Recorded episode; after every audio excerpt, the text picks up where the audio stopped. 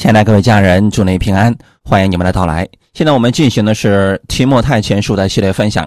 今天我们一起来看《提摩太前书》第五章一到十六节。我们分享的题目叫“如何管理教会人员”。一起先来做一个祷告。天父，感谢赞美你给我们预备这个时间，我们一起来查考《提摩太前书》，借着这卷书赐给我们当下所需要的智慧。让我们在教会的服饰当中，还是在生活工作当中，知道当如何使用你的话语。借着今天话语的分享，让我知道如何正确的去管理教会。圣灵借着这样的话语，亲自来更新我们的心思意念。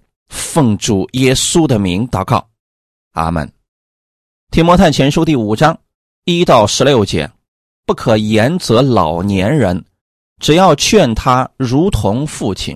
劝少年人如同弟兄，劝老年妇女如同母亲，劝少年妇女如同姐妹，总要清清洁洁的，要尊敬那真为寡妇的。若寡妇有儿女或有孙子孙女，便叫他们先在自己家中学着行孝，报答亲恩，因为。就在神面前是可悦纳的。那独居无靠、真为寡妇的，是仰赖神，昼夜不住的祈求祷告。但那好宴乐的寡妇，正活着的时候也是死的。这些事你要嘱咐他们，叫他们无可指责。人若不看顾亲属，就是背了真道，比不信的人还不好。不看顾自己家里的人更是如此。寡妇记在册子上，必须年纪到六十岁，从来只做一个丈夫的妻子。又有行善的名声，就如养育儿女、接待远人、洗圣徒的脚、救济遭难的人，竭力行各样善事。至于年轻的寡妇，就可以辞他，因为他们的情欲发动。违背基督的时候，就想要嫁人。他们被定罪，是因废弃了当初所许的愿，并且他们又习惯懒惰，哀家闲游。不但是懒惰，又说长道短，好管闲事，说些不当说的话。所以，我愿意年轻的寡妇嫁人，生养儿女，治理家务，不给敌人辱骂的把柄。因为已经有转去随从撒旦的信主的妇女，若家中有寡妇，自己就当救济他们，不可累着教会，好使教会能救济那真无依靠的寡妇。阿门。保罗在本章当中是指导提摩太怎么样牧养教会，怎么样去服侍各等不同的信徒。对于年老的、年少的、男的、女的、寡妇、教会的童工，应当采取什么样的服侍态度？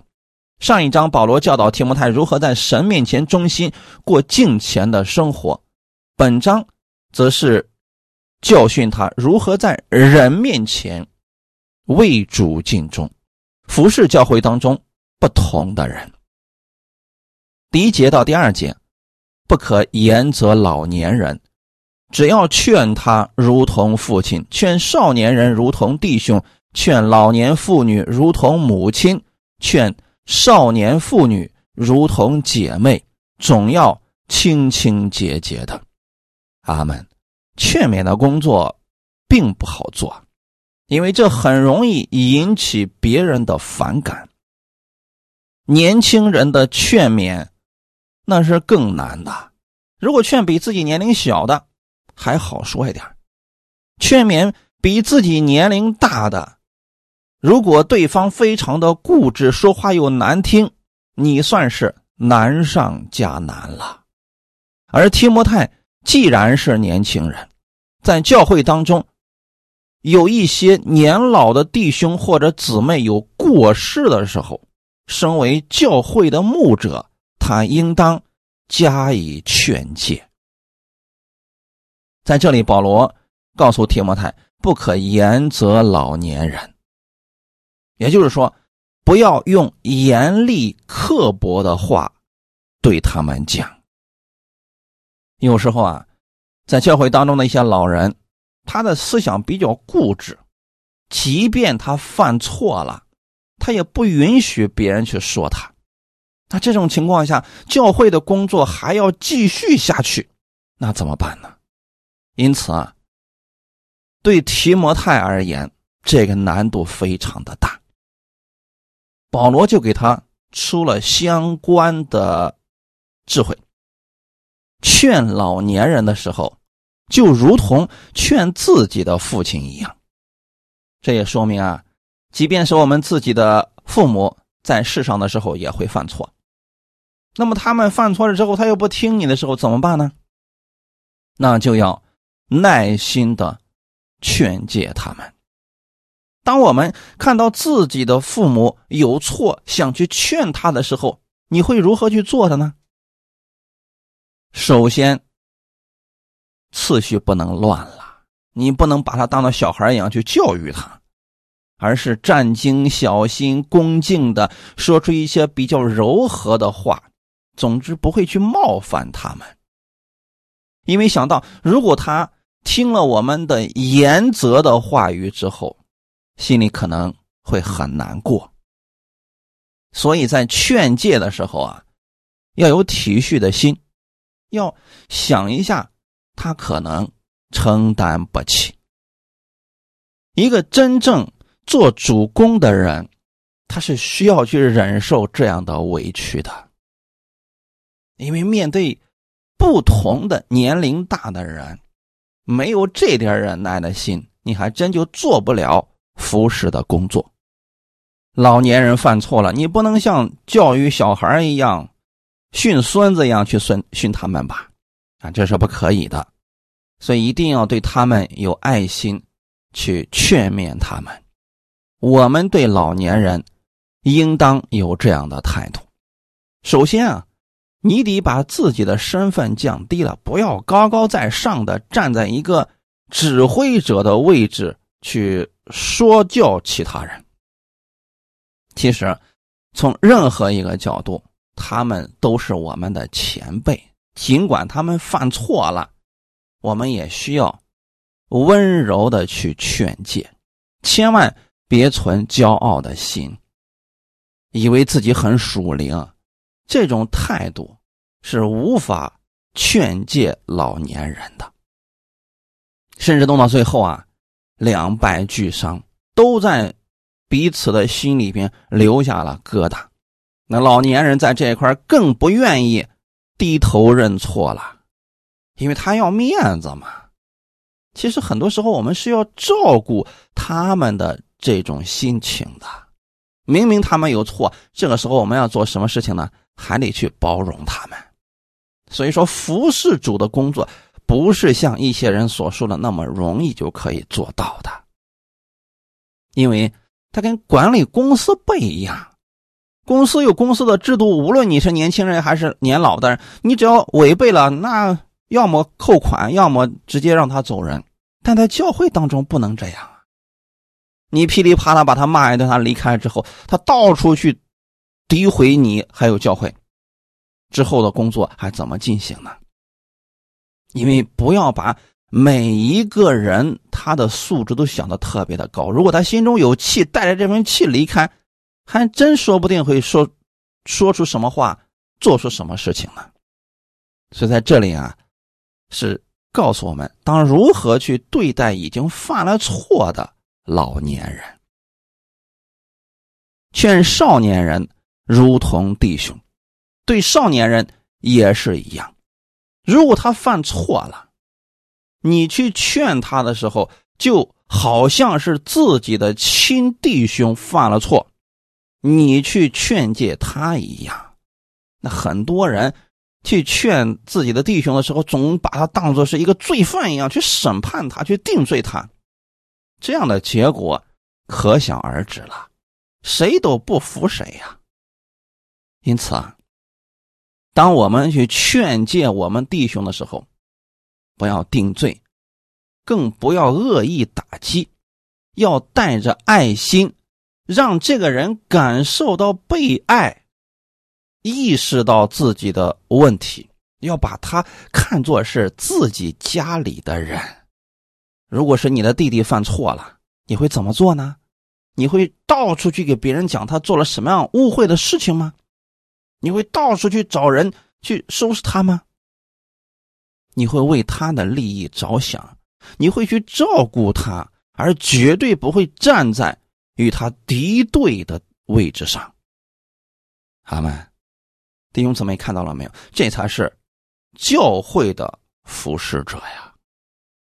如果用这样的标准去想想看，今天有多少教会的领袖做到了这一点呢？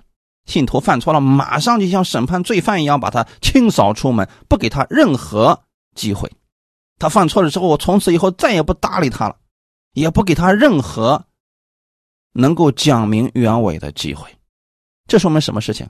这个人的生命实在是太幼小了，根本不适合做服侍主的工作。至少当下还真的不适合。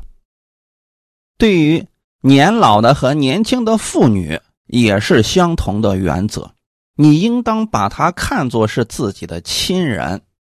比如年龄大的看作是自己的母亲，年轻的看作是自己的姐妹。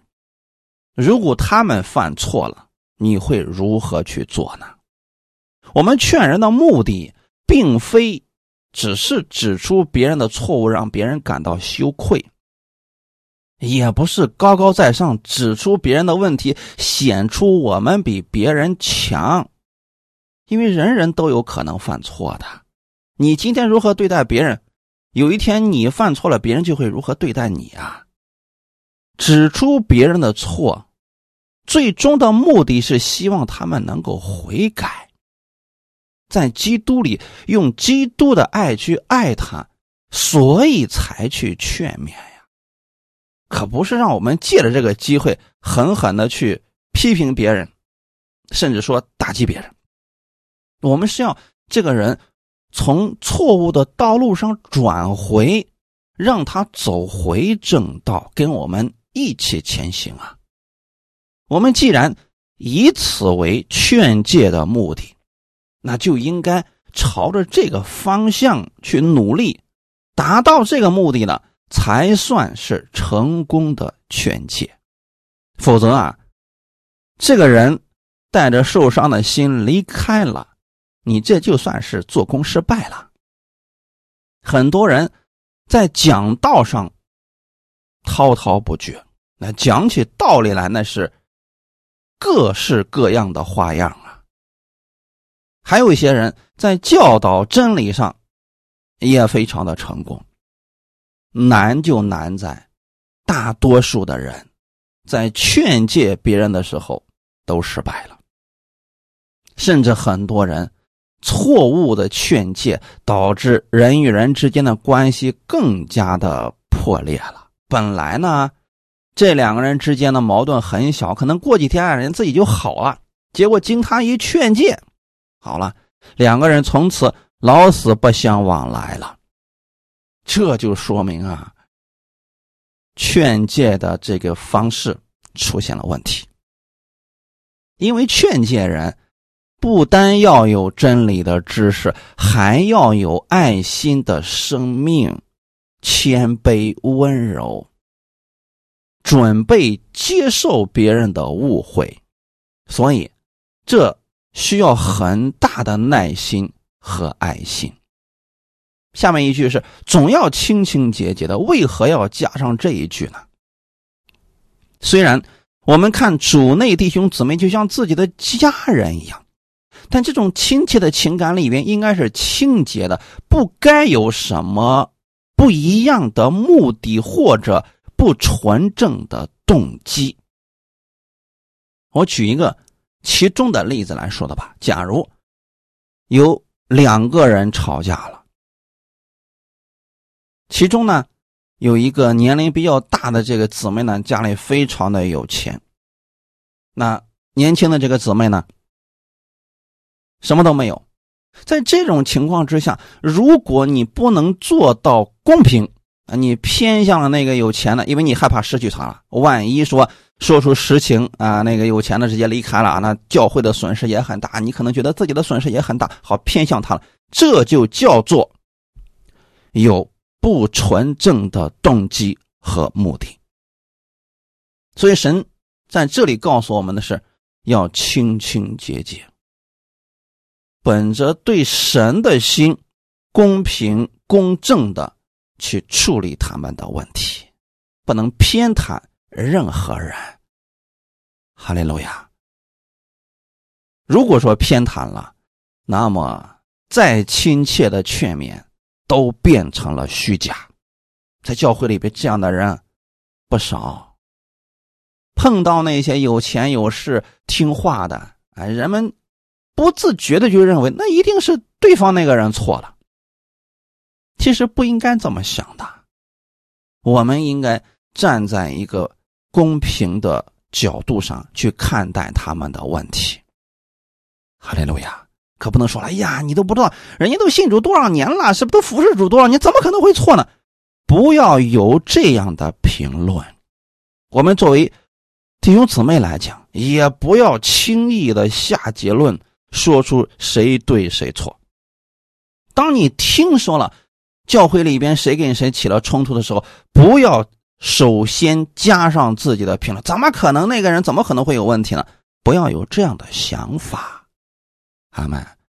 最智慧的方式是闭口不言，啊，等着教会的服侍人员去了解了全面的情况之后再说，阿门。这样的话，你会发现魔鬼在其中做试探、诱惑、混乱的事情。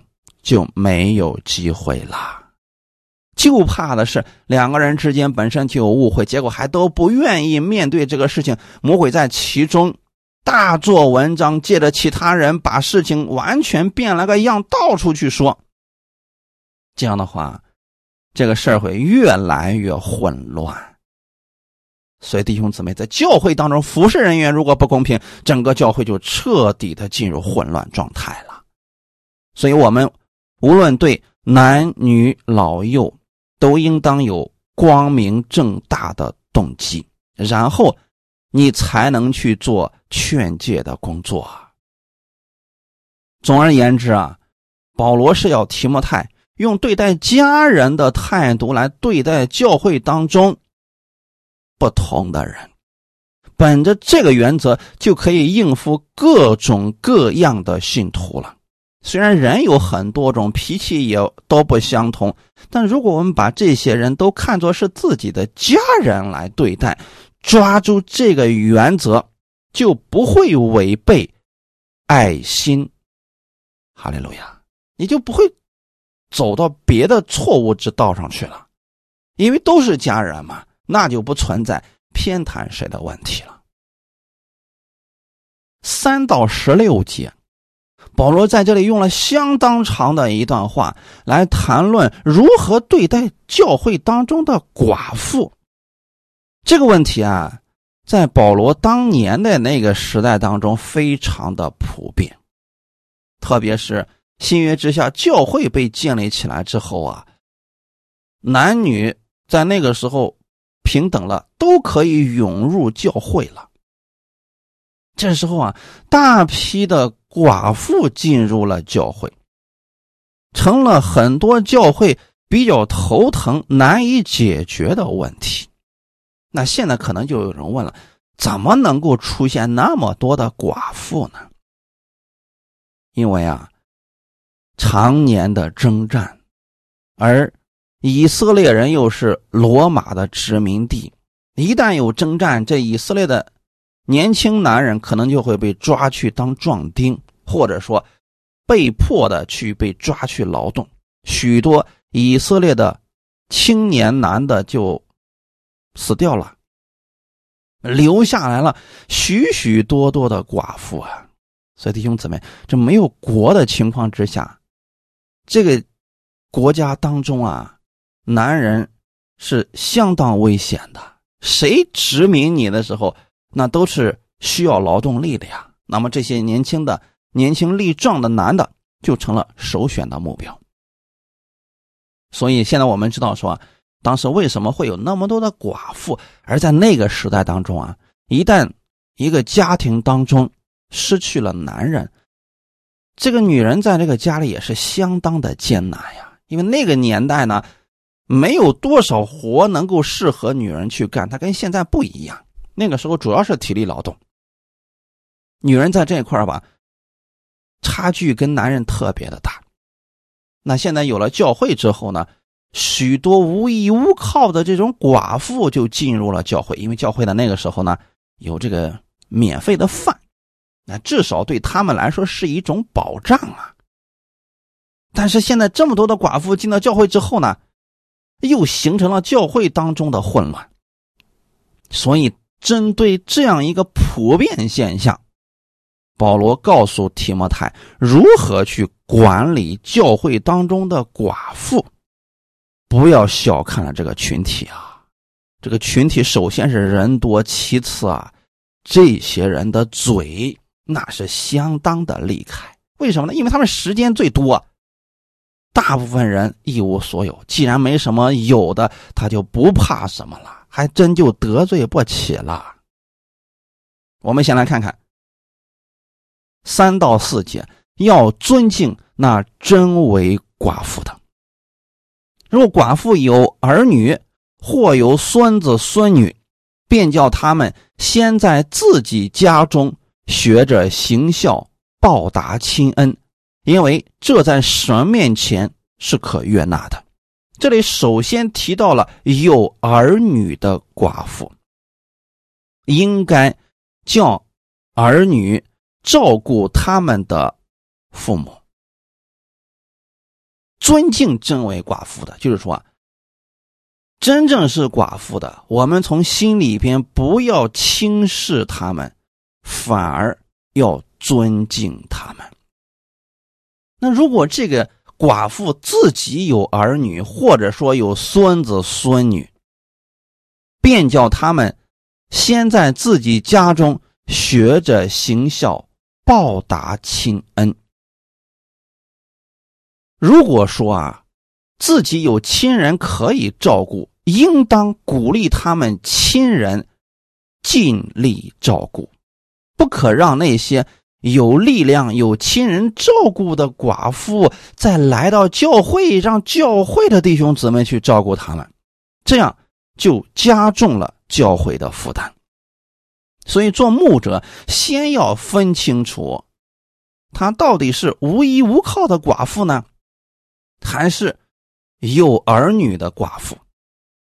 是真的需要教会帮助呢，还是过来蹭饭的？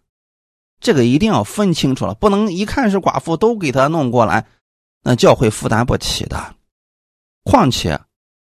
勉励寡妇的儿孙在自己家中学着行孝，报答亲恩，这是神悦纳的事情。不单可以减轻教会的负担，而且在人伦道德方面，这对孩子而言也是有益处的呀。总不能啊。家里面有一个寡妇，她明明有自己的儿女呢，或者有自己的孙子孙女呢，结果她呢，直接去教会里面享清福去了啊！那孩子们什么也都不用管了，这个不行的，因为本身教会就是有一个一个的家庭组成的。那现在虽然是寡妇，如果她有自己的家庭，首先要让她的家庭照顾她的一切，这是首选的啊。第五节，那独居。无靠真为寡妇的，是仰赖神，昼夜不住的祈求祷告。独居真为寡妇的，就是实实在在的无儿无女，没有后裔，这样无依靠的寡妇，教会是要去救济帮助的。哈利路亚！而且这样的人呢？他专心仰赖神，昼夜不住的祈求祷告。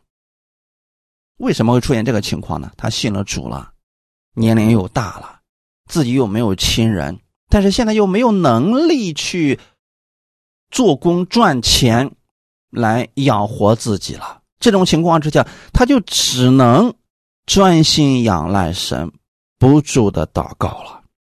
那对于这样的人，教会要特别的关心和照顾啊。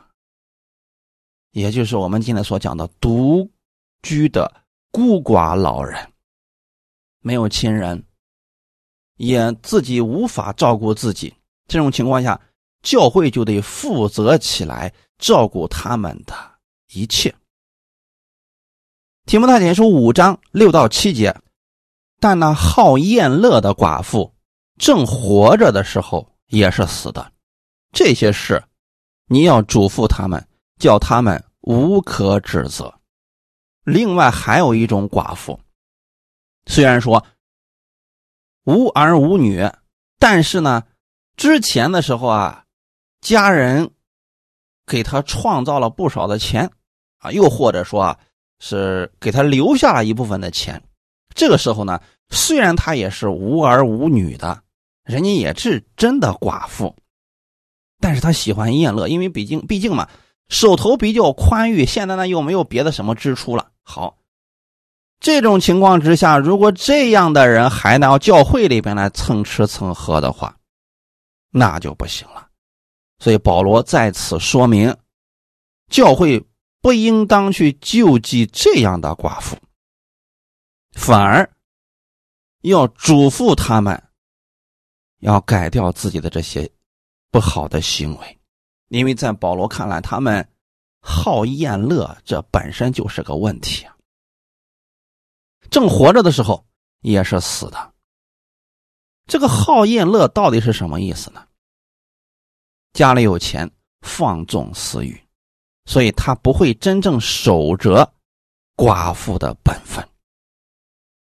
对于这样的人，教会原则是不帮助，不必花费精力和经济在这种寡妇的身上，不妨用更多的时间和力量去救济那些真正的寡妇，也就是。退休了没有退休金，又无儿无女，生活很艰难的，这样的才是我们重点关注的对象。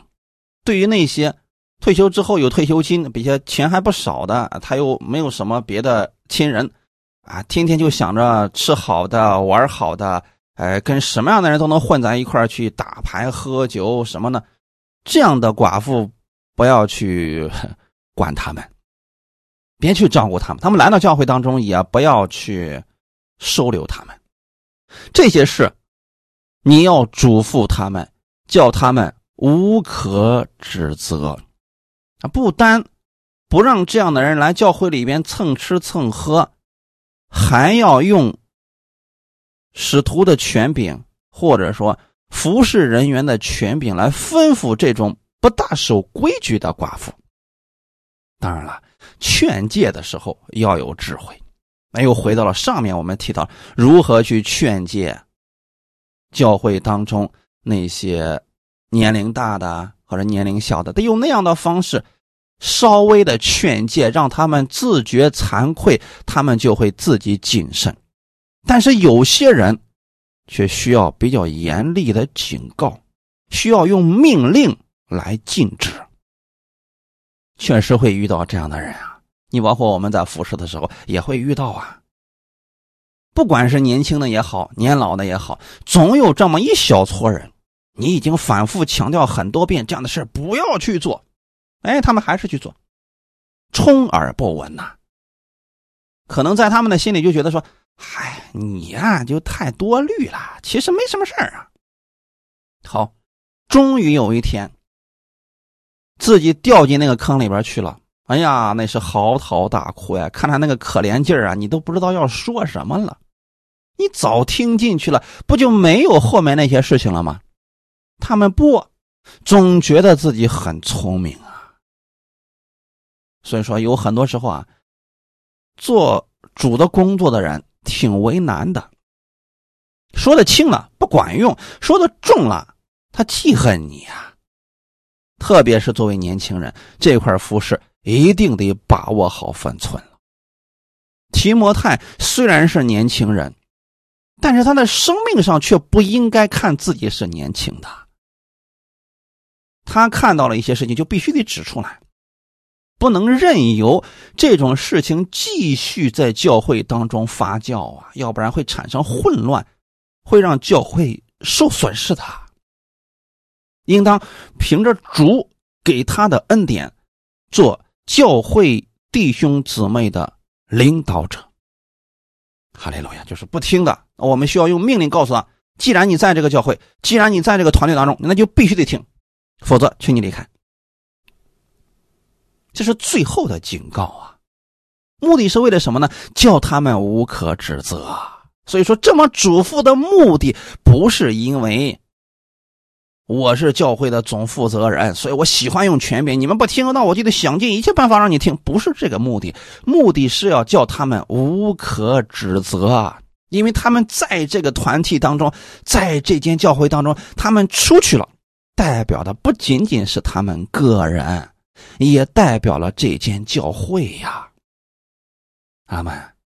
你想想看，如果有些寡妇在品行上不怎么好，名声不怎么好，天天就是打麻将、喝酒、吸烟等等各种事情，而且呢，给别人介绍的时候就说啊，我是某某教会的。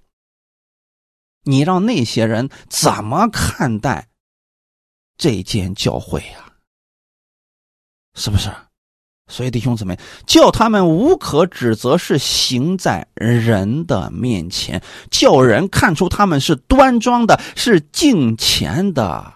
别让那些不信的人在背后议论纷纷，指出他不道德的事情。阿门。因此啊。我劝勉弟兄姊妹，你在一间教会或者在一个团体当中的时候，请不要任性而为，因为这不仅仅代表的是你个人的脸面，你也代表了内间教会呀。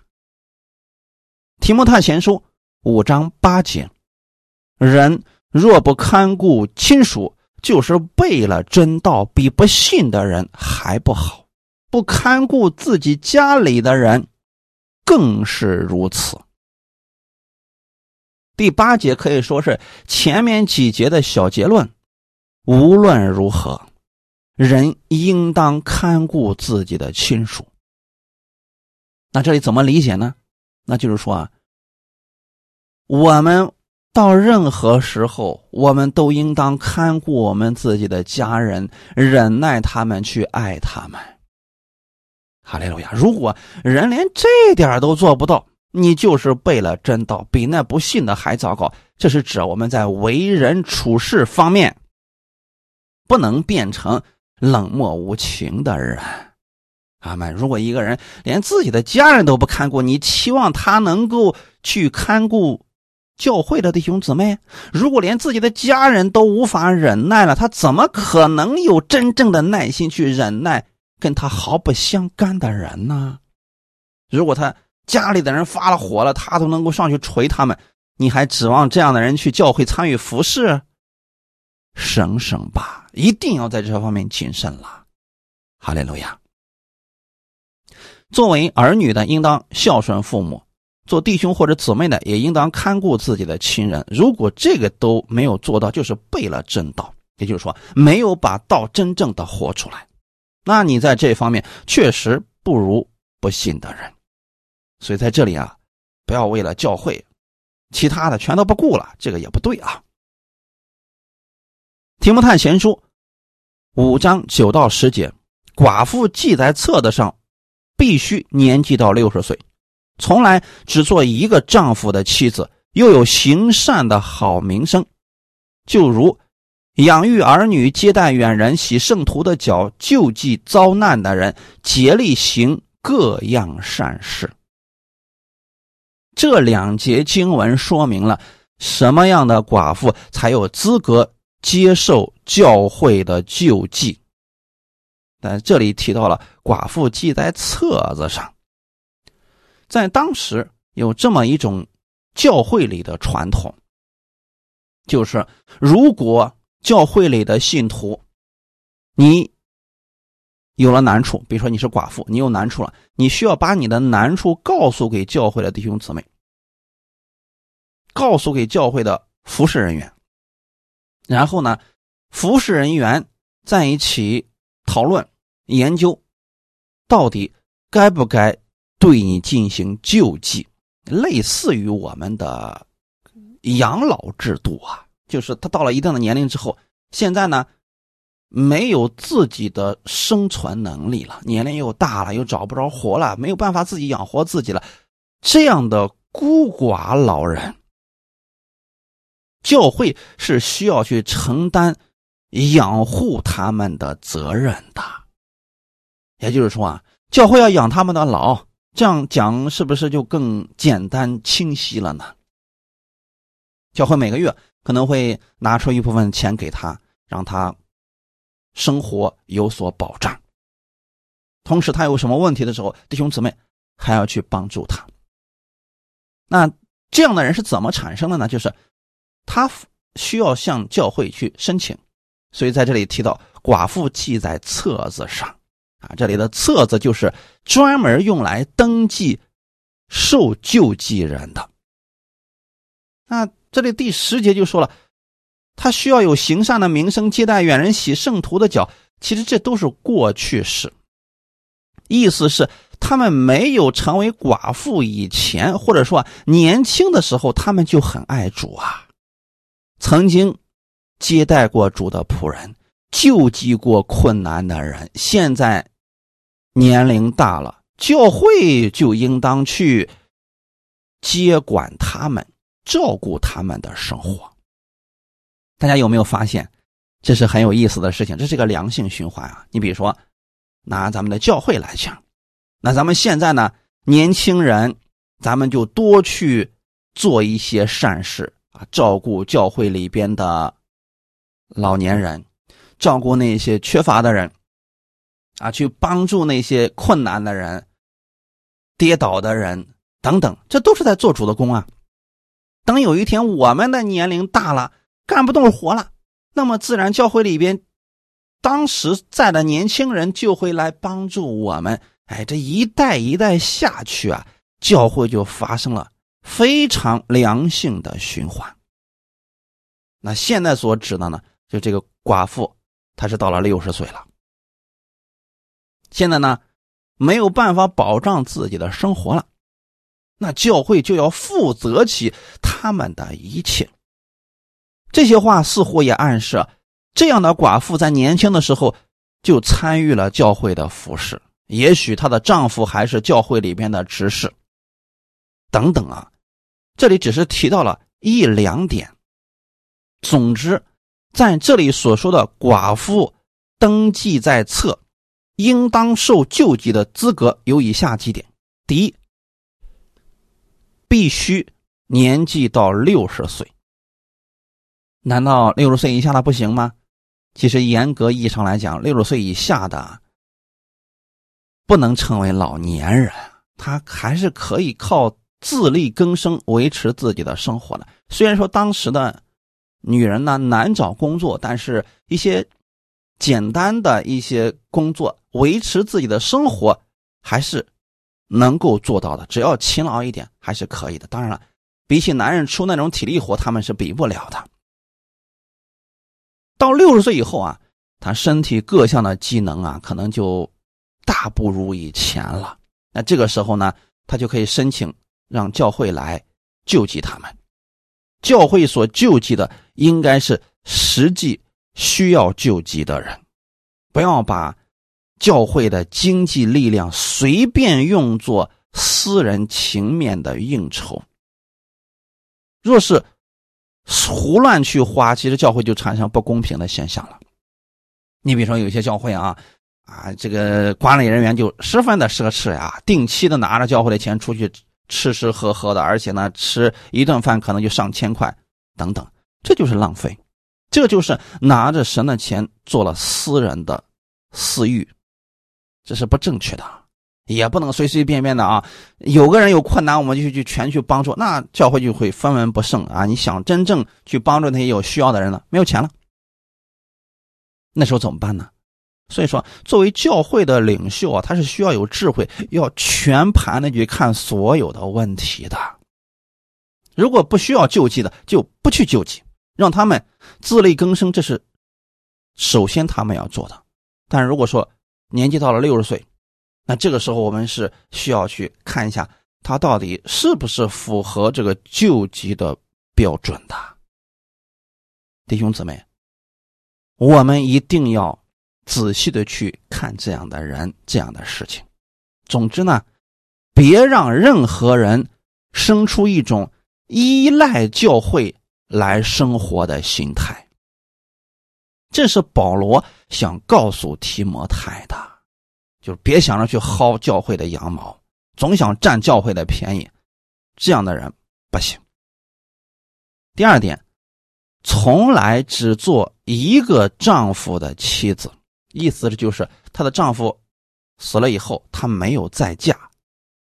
注意啊，这里所用的一个词叫“从来”，意思就是这个人很专一的，他在感情方面很专一，在其他事情上一直都很专一。那这样的人，他没有经济收入的情况，我们可以理解的呀。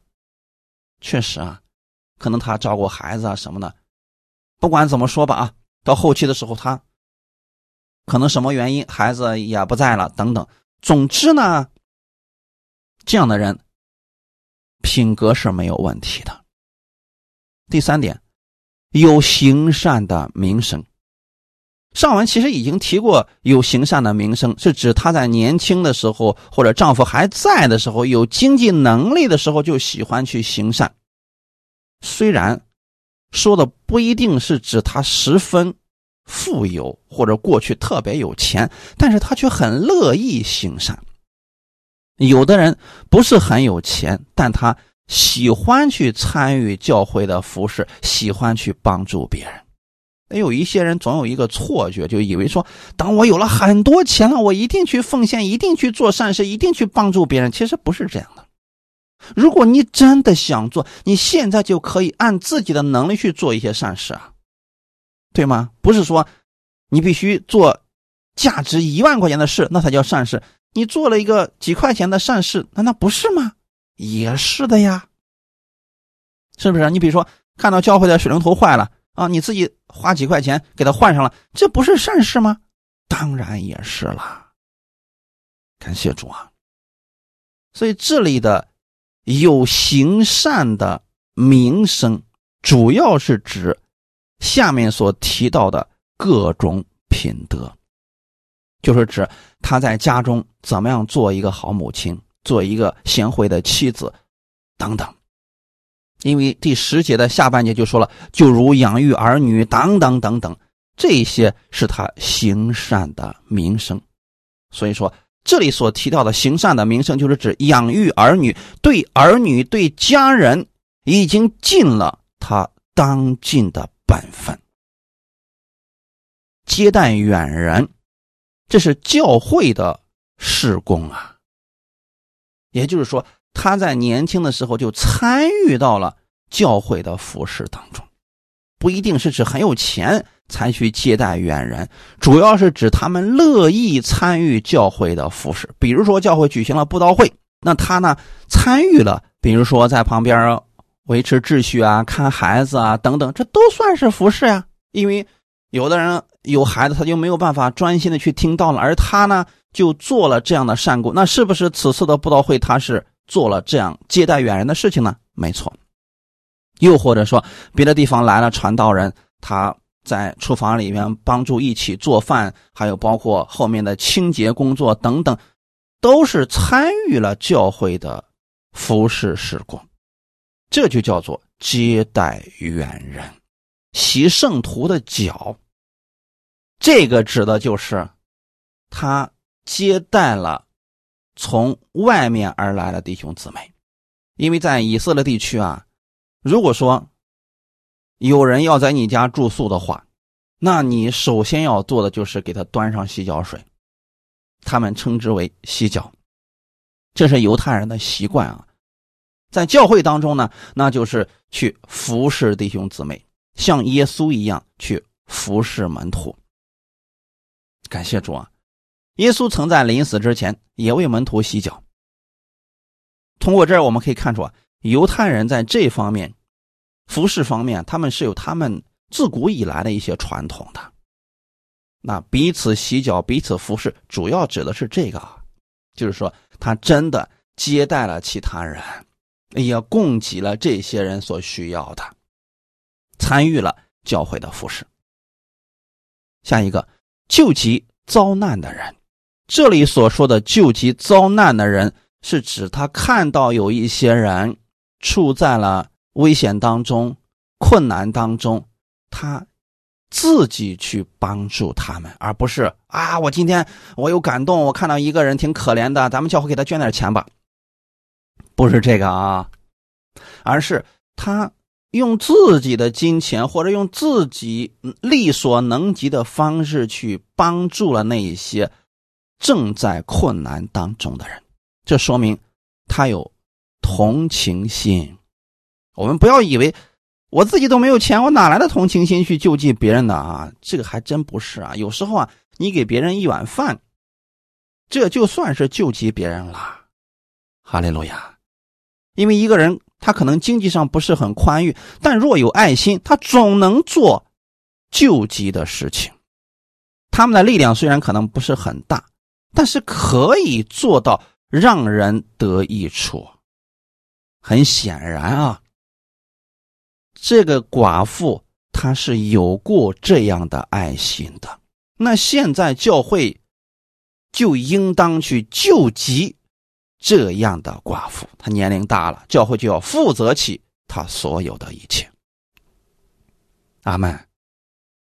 下一个，竭力行各样的善事，在一些版本当中，就是指他曾经竭力追求做各样的善功，意思是，在教会当中啊，他是看见教会的需求，他自己就补上了。就冲在了前面，不是那种你邀请很多次都来不了，而是他知道这样的事情，他就冲在了最前面。所以这里的善事原文指的就是善功。感谢主啊！那这个善功包括什么呢？在家里边养育儿女，还有呢，在教会里边把教会里的弟兄姊妹当做自己的孩子一样去对待、去看顾、去帮助。感谢主，这里的每一个弱势都讲出了他们应有的资格，有了这些条件，才是被教会救济的对象。阿门。提摩太前书五章十一到十五节，至于年轻的寡妇就可以辞他，因为他们的情欲发动违背基督的时候，就想要嫁人。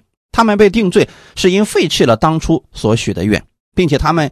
又习惯懒惰，哀家闲游，不单是懒惰，又说长道短，好管闲事，说些不当说的话。所以我愿意年轻的寡妇嫁人，生养儿女，治理家务，不给仇敌辱骂的把柄，因为已经有转去随从撒旦的。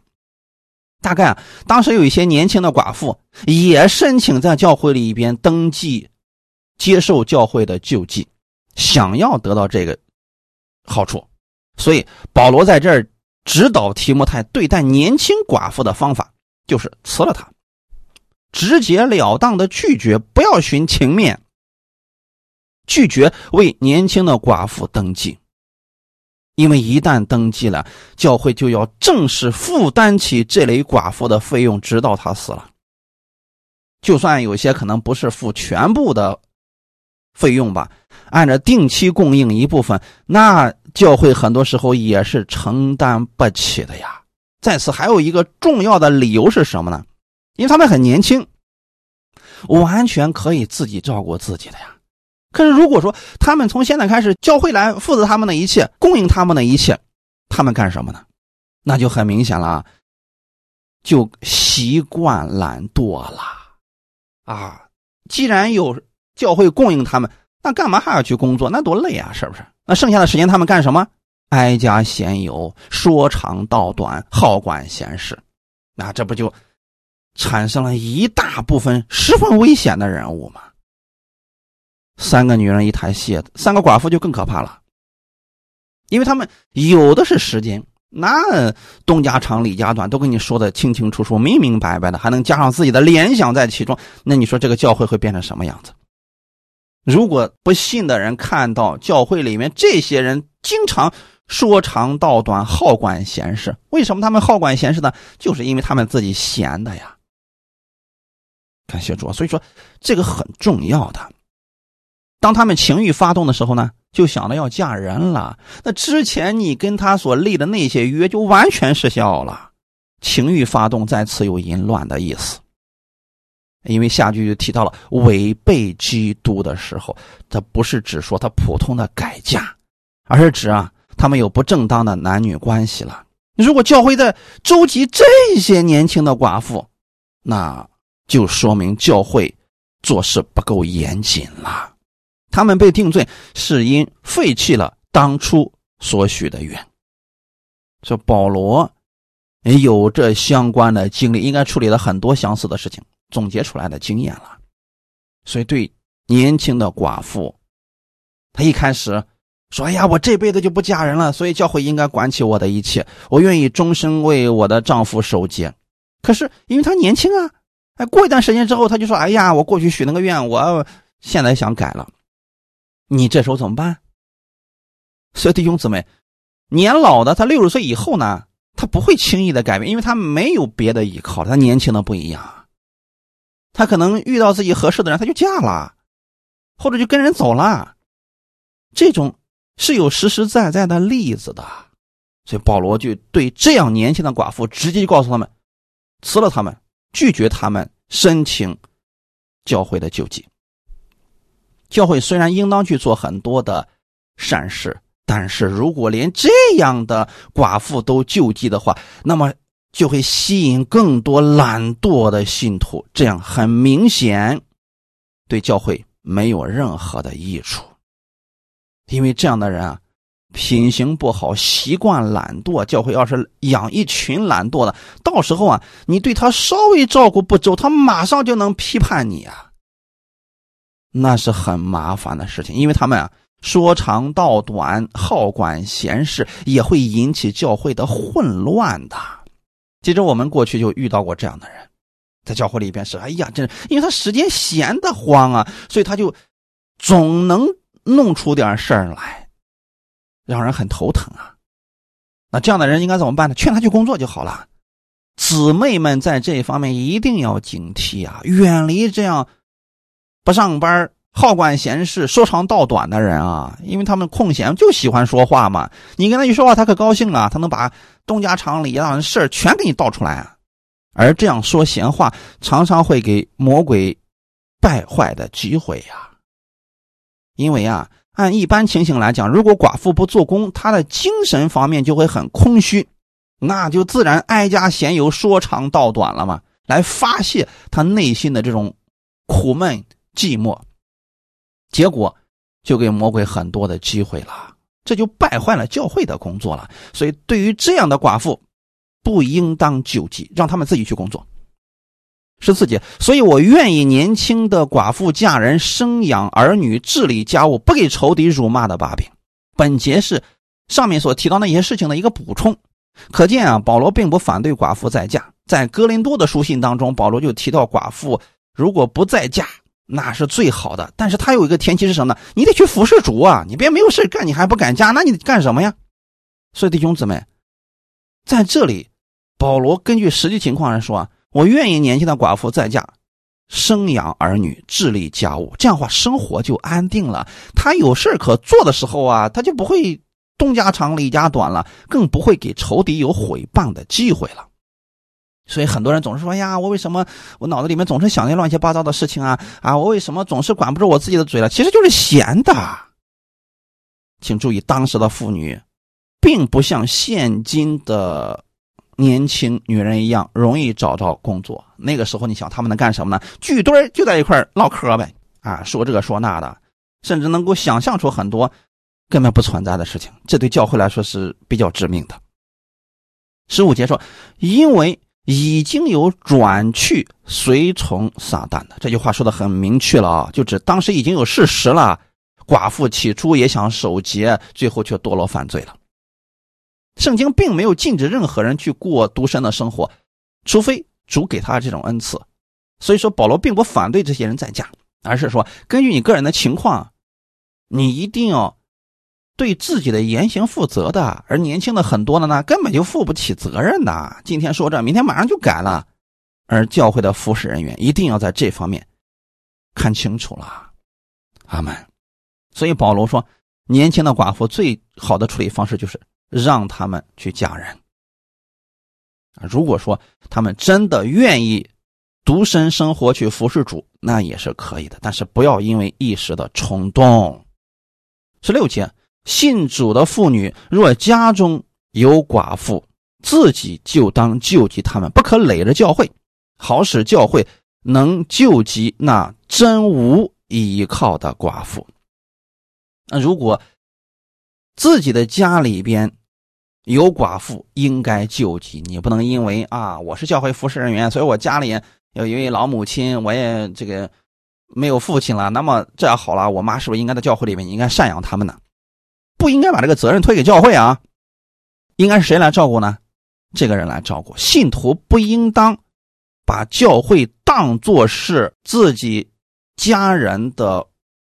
一个储钱罐或者养老的保障，这个事情啊，应该是自己来负责的。这是我们做儿女应当去做的事情啊。哈利路亚！不要贪教会的这点小便宜。如果说把教会把钱都用在这些人身上，那么真正那些无依无靠的人，他们就没有办法得到真正的救济了。感谢主！所以这是对教会人员管理的智慧很重要。我们在这方面呢。要做事情合理，要正当，既不能伤了别人，同时也不能忽略了那真正需要帮助的人。好，我们一起来祷告。天父，感谢赞美你，感谢你给我们预备如此美好的时间，让我们一起来查考圣经。我们知道服侍主不是一件容易的事情，需要有充足的智慧，请你带领我们，让我们在教会当中遇到各样事情的时候，当如何按你的话语去行。你也让我们。能够把这样的智慧装进我们的心里边，让我们用爱心去服侍，让我们服侍教会里的人如同自己的家人一样，给我们这样的爱心和耐心。感谢赞美主，让我在服侍的过程当中更多的认识主的恩典，也能够把更多的人带到主的面前来。一切荣耀都归给你，奉主耶稣的名祷告，阿门。